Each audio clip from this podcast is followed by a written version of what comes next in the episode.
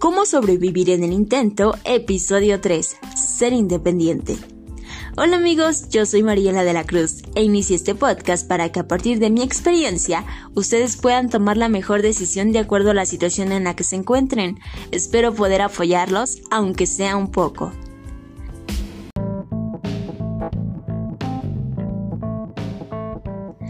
Hoy les voy a platicar mi experiencia de la primera vez que salí de casa para vivir sola. Recuerdo que recién había cumplido los 19 años y ya sentía ansias por vivir sola.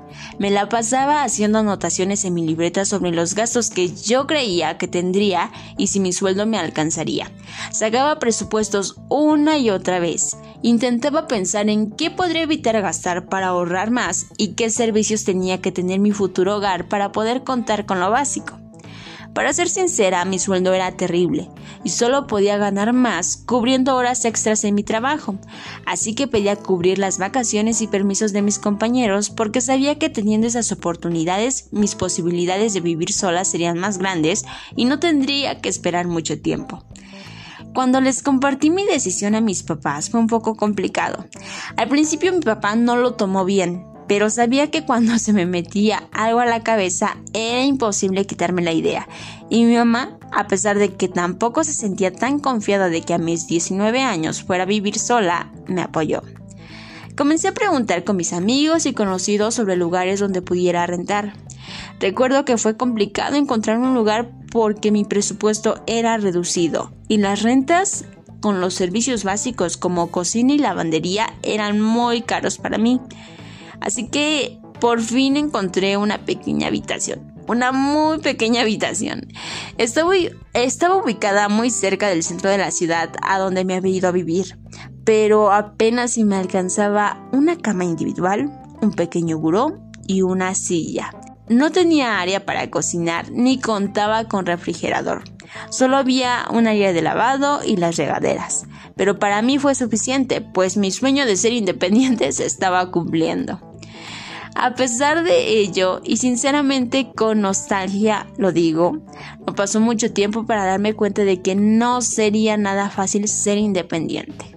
Los gastos me empezaron a absorber, pues en mi trabajo ya no estaba cubriendo horas extras y no había contemplado gastos tan básicos como el surtir mi despensa y tampoco comprar comida todos los días. Sí chicos, la comida cuesta, no aparece mágicamente en el refrigerador de sus papás. Ante esto, tuve que sacar nuevas ideas para poder ahorrar. Una de ellas fue trasladarme caminando hacia mi trabajo. No estaba tan cerca de donde vivía, pero no me era complicado hacerlo, así que el regreso era similar, porque ahorrar era mi objetivo principal en ese momento. Después me di cuenta de que otra forma de ahorrar era comer en lugares donde pidiera comida para llevar ya que eso podría servirme para comer y cenar sin hacer un gasto extra. Pero mis problemas no solo fueron económicos, sino también con el lugar donde rentaba, pues el lugar tenía una plaga de hormigas y lo descubrí con profunda tristeza.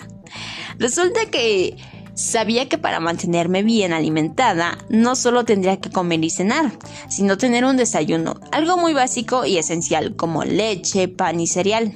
Sin embargo, cierto día regresé a casa y me encontré con mis cosas infestadas de hormigas. Era obvio que no podría comer eso y mi dinero se había mal invertido.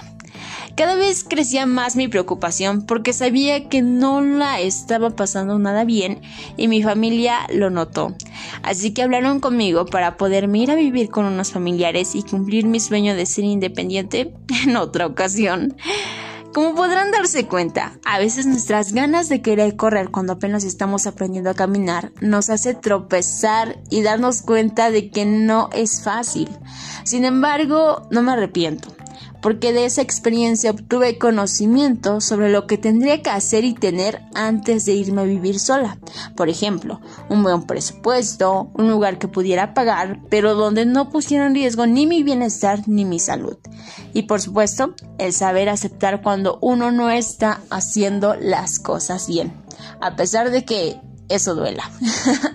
Así que no le teman a vivir nuevas experiencias, pero si pueden planearlo e investigar un poco más con los que ya recorrieron ese camino, háganlo. Y recuerden, no mueran en el intento, atrévanse a vivirlo.